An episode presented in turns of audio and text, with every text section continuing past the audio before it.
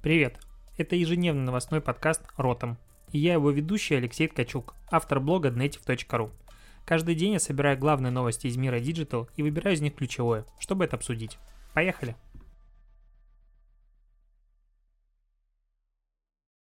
9 февраля, это опять Ротом подкаст, и обсуждаем главную новость сегодняшнего дня. Главная новость сегодняшнего дня, сегодня воскресенье, и ничего, разумеется, конечно же, не произошло. Кроме того, что сегодня появилась бета-версия Telegram для macOS, то есть для маков, в которой уже, ну, именно в бете, то есть не у всех, а для тех, кто вот эти странные люди и любят получать приложения недоработанные. Всегда а, люблю таких людей, сам раньше был подобным. Помню, как а, ставил себе э, нестабильной версии Android, а потом очень охреневал от этого и откатался назад. Но я прервался. Так вот, в бетке Telegram появилась возможность разделять все-таки чаты и э, разговоры, диалоги и каналы по категориям. Даже уже в ПК-версия, ну, господи, macOS ПК-версия. Вот такой вот я странный косноязычный, сорян.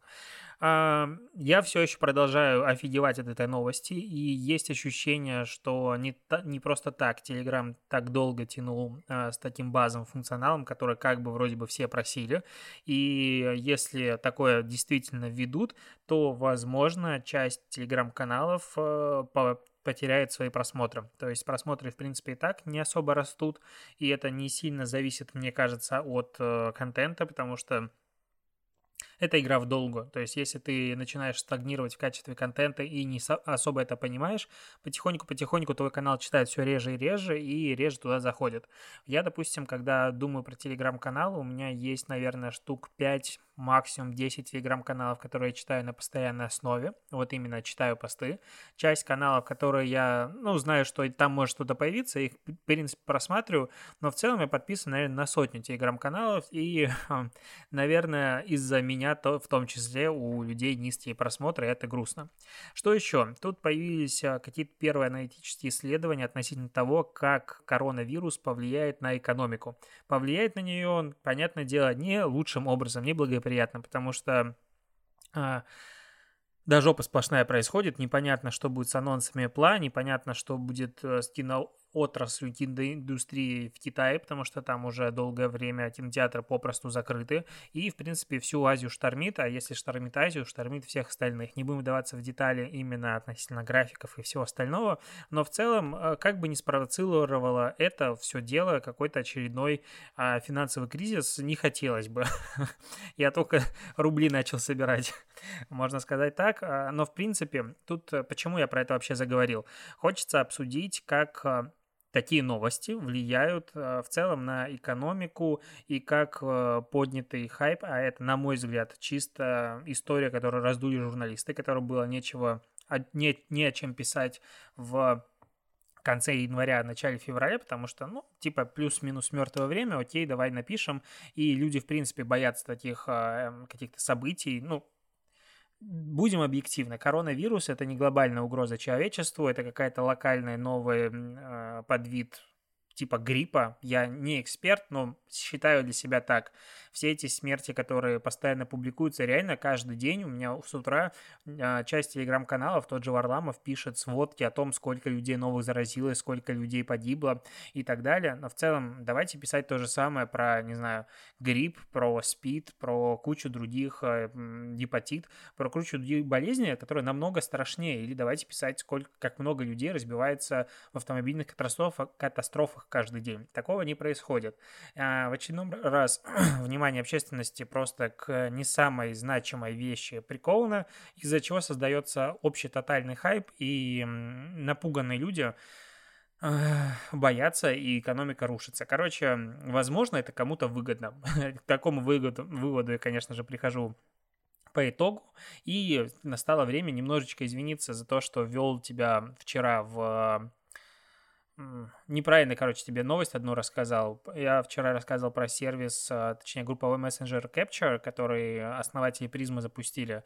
И вот когда я вчера готовился, я вчера, напомню, был на съемках, поэтому был такой сумасбродный день, и писал реально на коленках просто, чтобы записать ежедневный подкаст. Новость была от 16 июля 2019 года. Не понимаю, почему ее опубликовали а, в видении моих телеграм-каналов, на которые подписан новостных, зачем ее запостили, но действительно, а, сервис, э, этот мессенджер вышел уже полгода как, он есть и для Android, и для iOS, но это не уменьшает его интереса, точнее, моего интереса к нему. Но судя по тому, что новостей больше об этом сервисе не было, он впервые попал в мое поле зрения, видимо, не сильно взлетела эта идея у основателей. Что еще произошло на этой неделе интересного? Тут э, Хабр сменил юрлицо с российского на кипрское, и как бы это все связывают, как правило, и сам Хабар об этом, можно сказать, напрямую говорит, с законами о необходимости делиться данными с, как сказать, от правовых неприятностей. Короче, сам себя защищает э, сервис таким образом, и э, официальная версия заключается в том от основателя, что а, у Хабра все больше и больше появляется клиентов, а, не являющихся резидентами Российской Федерации, и поэтому теперь а, как бы вот меняется фокус в том числе на рост не русскоязычной аудитории, и все будет хорошо типа сейчас это только начало изменений, возможно, Хабр как бы планирует международную экспансию, и дальше следите за новостями.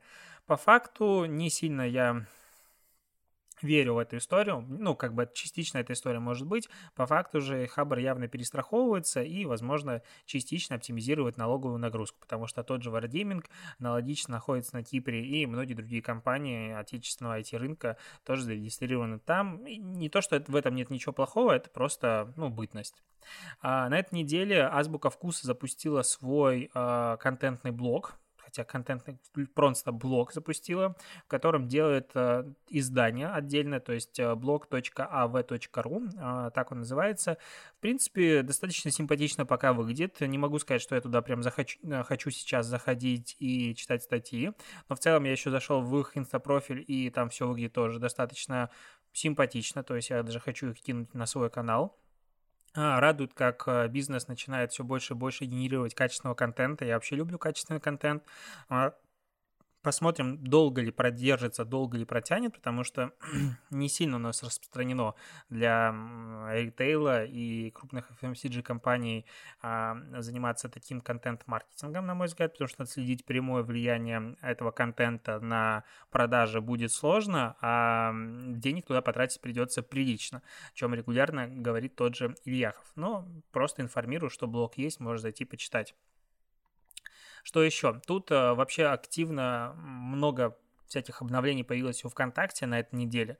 То есть, во-первых, запустился ретаргетинг по товарам сообщества. То есть, э, ты можешь делать, э, ну, в группах ВКонтакте может быть товары у сообщества. Если в группе больше 50 тысяч подписчиков, то а, ты можешь эти товары добавлять как раз в ретаргет, и а, люди могут а, делать нативные, условно говоря, покупки внутри ВКонтакте. В принципе, ВКонтакте двигается в сторону Якома активно, потому что дополнительно запустили объединенный сервис денежных переводов. А, ты можешь отправлять деньги с помощью ВКПay или переводить деньги с ВКПay на банковскую карту внутри. Но в очередной раз хочу напомнить ВКшникам, что не все люди а, имеют российский паспорт и не все живут в России. Поэтому, допустим, я как белорус зачислить деньги могу, но могу перевести их кому-то, насколько я помню, не могу, и получить верифицированный а, кошелек в том числе. То есть я в принципе не могу оттуда деньги забрать. И поэтому а, у меня там заморожено пару тысяч рублей, которые я хотел потратить на прошлом ВК-фесте, у них ничего не работало в тот момент, и, короче, как-то грустненько от этого, потому что зачастую сервисы забывают про других людей с э, паспортом не российским, но нас слишком, видимо, мало. Что еще появилось ВКонтакте на этой неделе? Это появилось много. Тут появились а, бизнес-сообщения в ВКонтакте, а, соответственно, ну, дв- две вещи. Первое – бизнес-сообщение, то есть бизнес теперь может отправить тебе рассылки. Причем выглядит это немножко странно. Озон мне прислал уже одну рассылку и, видимо, перестал этого делать. А, можешь посмотреть, есть ли у тебя такие оповещения или нет. Если на странице с сообщениями личными немножко потянуть как бы этот список вниз и там сверху выскакивает вкладка «Бизнес-сообщения». Ну, как бы немножко путь Вайбера в данном случае мне видится, и Вайбера я за это очень сильно ненавидел. В принципе, не люблю, когда бизнес пишет мне а, какие-то сообщения, вот такие инициации с их стороны а, в любых мессенджерах, соцсетях. Я их туда, честно, не звал. Есть раздел спама смс вот пускай туда шлют, я там их буду смотреть. Не надо мне присылать сообщения в другие а, мессенджеры каналы. С другой стороны, ВКонтакте наконец-то начал помещать, а, помечать сообщения в Директе, которые пришли с рекламы. То есть как это работает? Если ты запускаешь рекламу на свою группу, а, господи, я сказал в Директе ВКонтакте, все, уже мозг сломан на почве терминов из Инстаграм, в личных сообщениях группы. Так вот, если ты запускаешь рекламу, пользователь переходит по рекламе тебе в группу во ВКонтакте, и потом пишет тебе сообщение, то у тебя будет пометка, что этот человек пришел из рекламы. Это очень круто для бизнеса. Ну, то есть прям вообще красота. Ты сможешь отслеживать, а, ну, я хочу такое в Инстаграм, вот безумно. То есть Инстаграм в плане а, удобства ведения бизнеса сильно, на мой взгляд, отстает от ВКонтакте. И тем, а, как сказать, тем грустнее, что ВК а, все меньше и меньше находит интереса у бизнеса, все меньше и меньше а, людей туда. Ну, есть такое ощущение, что стагнирует аудитория, хотя в статистике, которая публично, конечно же, отображается, этого незаметно. Тут важно учитывать тот факт, что статистика вещь такая очень своенравная, не вещь, а дама, и ее можно крутить как угодно. Что-то я сказал глупость какую-то. Дама крутить ужас, прости меня. Нет, я имею в виду, что статистика, ты можешь показывать то, что хочешь или не показывать. Допустим, вот Инстаграм уже почти, наверное, год не публикует информацию о количестве пользователей в этой соцсети, и непонятно, почему этого, этого не делает. То есть растет она, не растет, растет не так быстро. На волне того, как все просто обсуждают, как сильно растет ТикТок, ну, казалось бы, если тебе тоже есть чем гордиться. Инстаграм мог бы уже публиковать, потому что раньше он публиковал а, статистику о росте аудитории с периодичностью раз в 100 миллионов пользователей. И по логике Инстаграм уже должен был бы вырасти больше, чем на 100 миллионов за год, прошедший с последней публикации статистики. Но вот такая какая-то грустная вещь. А, очень хочу, чтобы она все-таки статистика обновилась, потому что это всегда огромный интерес аудитории и дополнительно графики и трафик. Что еще? Тут э, в Твиттере очередной тред пошел про то, что бесит бариста. То есть вышел сначала ролик на каком-то канале, в котором бариста очень долго... А бариста — это тот человек, который делает кофе. Вот ты приходишь в кофейню, тебе делают кофе, твой большой капучино с молоком и уходят. Вот это вот бариста. И их, оказывается, тоже чего-то бесит, очень много чего в жизни, особенно эспрессо и экспресса, кофе среднего рода, или когда а, ты спрашиваешь, сделайте мне кофе, у тебя спрашивают какие-то варианты, и говоришь просто простой черный кофе, и народ тоже бесится. И, короче, не так сильно бесится с этого, и даже некоторые не, не делают тебе кофе, потому что там 10 минут, а чувак просто изливается желчью относительно своих клиентов, что у народа бомбануло. А, потому что, опять, это про уважение к клиенту, про сервис, про то, что я недавно писал в, у себя в, инста, в инстапрофиле в Фейсбуке, о том, что те же SMM-щики очень часто считают, что клиент должен разбираться разбираться на том же уровне понимания инструмента, за который он платит, и а, не должен задавать глупых вопросов. Вот у бариста такая же штука, они забывают часть, не все, это реально их меньшинство, потому что я, допустим, в своей жизни не встречался с а, каким-то не таким обслуживанием или просто плохими ребятами в кофейнях, это всегда супер френдли ребята, ну, мне так повезло.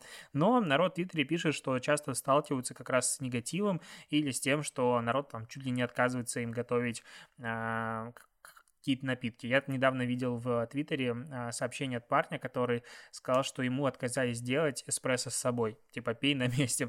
Там, там нечего делать, типа, пей на месте. Вот это была вообще удивительная для меня вещь. Просто в очередной раз хочется повторить о том, что если ты оказываешь какие-то услуги или занимаешься бизнесом, то клиента надо уважать, а, а он будет уважать в ответ тебя. Ну, по крайней мере, я на это надеюсь.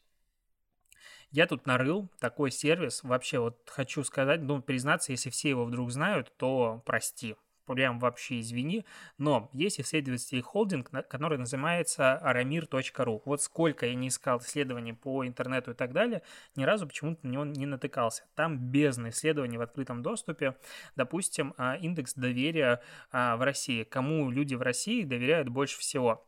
А, на первом месте, допустим, среди персон интернета, Юрий Дудь. То есть, э, ну, в принципе, там, если э, спрашивать точнее, методология там вся описана, у людей спрашивали формата, кому вы доверяете, и они на вскидку вспоминали фамилии, которым доверяют. Здесь, наверное, не до конца верный, потому что скорее люди вспоминали не просто фами... ну, не просто людей, которым они доверяют, а просто известных людей мне так хочется себя успокаивать. Потому что если, допустим, в рейтинге доверия деятелей интернета все плюс-минус э, понятно. Сейчас, допустим, топ-10 я судорожно пытаюсь найти. И так, так, так, так, так, так. И почему-то я его потерял. Там на первом месте был точно Юрий Дудь, а вот дальше почему-то я потерял. Вот как такое может быть? Я 50 раз посмотрел этот график перед тем, как начать писать подкаст. Ладно, худшая вещь, которая может быть, рейтинг доверия музыки, первое место, Ольга Бузова. Вот после этого я решил, что скорее, я не знаю, у меня нет ответа на этот вопрос, почему так. А, репрезентативность этого исследования 4000 человек, у которых установлена а, панель для исследований, и первое место Ольга Бузова, второе место э, Сергей Шнуров, третье Алла Пугачева, четвертое Филипп Киркоров, пятое Полина Гагарина. Ну, вот как бы так. А на первом месте среди деятелей а, медиа первое место занимает Андрей а, Малахов, второе Юрий Ургант, третье Владимир а, Познер, а четвертое Владимир Соловьев немножечко мне кажется, становится более понятно, какая выборка здесь аудитория. Либо а, это я так себя успокаиваю, и на самом деле люди доверяют Ан- Андрею Малахову очень сильно. На пятом месте Павел Воля, просто чтобы ты знал. А среди спортсменов первое место по доверию занимает а, Овечкин, второе Лисан Утяшева, на третьем месте Дзюба. Если ты думаешь, что это, допустим, возраста какие-то слишком типа там 40 плюс и так далее, то есть исследование индекса доверия поколений Z и миллениалов. Первое место у поколения Z занимает Владимир Путин, а первое место у миллениалов занимает Владимир Путин. Ну, как бы можно тушить свет. Первое, а, второе место у поколения Z а, Медведев, третье Лавров, четвертое Шойгу, пятое Малахов, а, шестое Жириновский. У миллениалов чуть-чуть отличается. Второе место Жириновский, я просто в шоке. Третье место Шойгу, четвертое Лавров, пятое Медведев. Не знаю, как относиться к этой истории. Что у женщин, что у мужчин в любых исследованиях первые места по доверию занимает Владимир Путин. Ну вот как бы так. Закончим на счастливой ноте. Первое, а, хоть, а, есть такой индекс счастья в мире. У людей спрашивают, счастливы ли они. И потом там э, разные варианты ответов. А, полностью счастлив, точнее, очень счастлив, счастлив, несчастлив, несчастлив, несчастлив, очень несчастлив и без ответа. Народ отвечает, все в разных странах и замеряют индекс счастья мировой по странам и так далее. По последним данным, а, в России счастливы 36% людей, очень счастливы 7% людей. Ни рыба, ни мясо 36%, а, несчастливы 14% и очень несчастливы 4%. А, ну, вот как бы так. В целом, вот такой индекс мировой там немножко непонятно, как рассчитывается, типа ПП, типа пункты.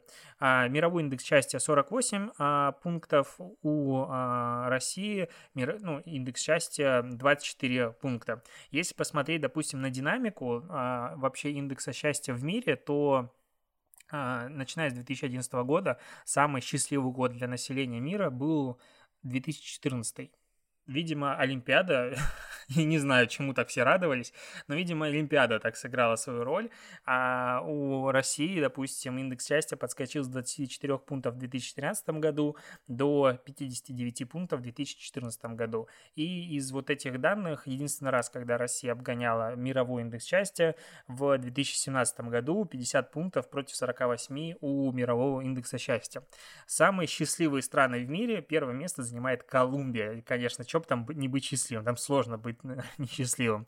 Второе место Индонезия, третий Эквадор, потом Казахстан, 83 а, а, пункта, потом Нигерия, Филиппины, Перу, Армения, Испания и Азербайджан с Мексикой делят а, топ-10 стран по индексу счастья. Что интересно, тут практически нет, ну, фактически только Испания из таких относительно развито богатых стран в топ-10 по индексу счастья. Где-то потерялась Норвегия, непонятно, куда она делась. Самая несчастливая страна в мире – это Иордания. У нее минус 38 пунктов индекса счастья. Потом Ливан, Сирия, Ирак и Россия. Видимо, не все страны принимают участие в этом опросе, потому что не хотелось бы быть пятой с, точ- с конца страной по индексу счастья. А дальше идет Великобритания, не сильно обгоняя нас. И там недалеко Турция, Украина, Франция и Германия. Короче, интересно, как ты сам оцениваешь а, свое счастье или несчастье? Я последние, последние много лет, наверное, вот как встретил свою а, любовь, так и счастлив. А ладно, на этом все. Спасибо, что дослушиваешь, и услышимся с тобой завтра, потому что завтра будет новая новость.